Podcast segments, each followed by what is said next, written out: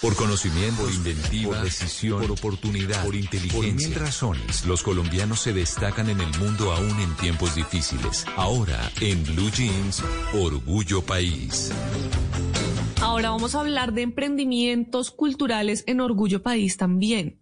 Y a las 7 de la mañana, 38 minutos, les tengo la historia de Revista Avenida, que es una publicación independiente de cultura, de moda, de arte y en general de estilo de vida en Colombia.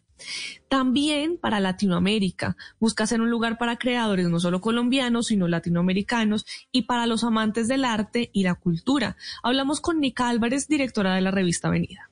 Revista Avenida buscamos impactar no solamente a las personas que están interesadas en conocer todas las propuestas culturales que tiene nuestro continente, sino también precisamente a los creativos que hacen esas propuestas.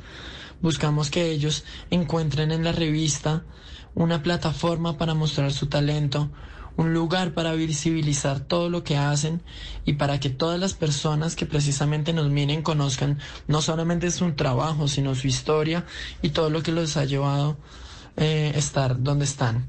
También buscamos eh, que las empresas, por ejemplo, que buscan, las marcas que buscan mostrar sus productos y hacerlos llegar a las personas que están interesadas en la cultura, en la moda, en el arte, pues tengan un lugar donde precisamente se hable netamente de Latinoamérica.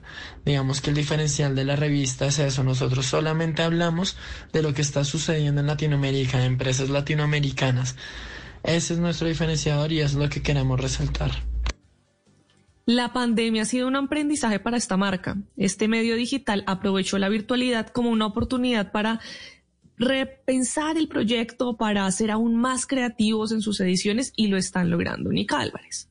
Realmente siento que es un aprendizaje diario porque nosotros antes de iniciar todo el tema de la pandemia llevamos cinco ediciones y teníamos un montón de ideas que claro, al encerrarnos y al no poder hacer varias de las cosas que teníamos planeadas nos hizo modificar nuestras ideas, pensar qué íbamos a hacer, al ver que todo estaba en la digitalidad y ser nosotros un medio digital, ver cómo aprovechábamos esto como una oportunidad para mejorar, para hacer que más personas vieran eh, nuestra página, para que más clientes llegaran a nosotros. Realmente también fue un reto y siento que sigue siendo un reto mantenernos en pandemia, pues nosotros lo que cubríamos también eran eventos, realizábamos eventos, entonces realmente es cómo transformamos todo lo que hacíamos físicamente al ámbito digital y cómo también vemos esto como una oportunidad para hacer que nuestro negocio crezca y que la revista sea vista pues por mucha más gente y por muchos más clientes que se interesen en ella.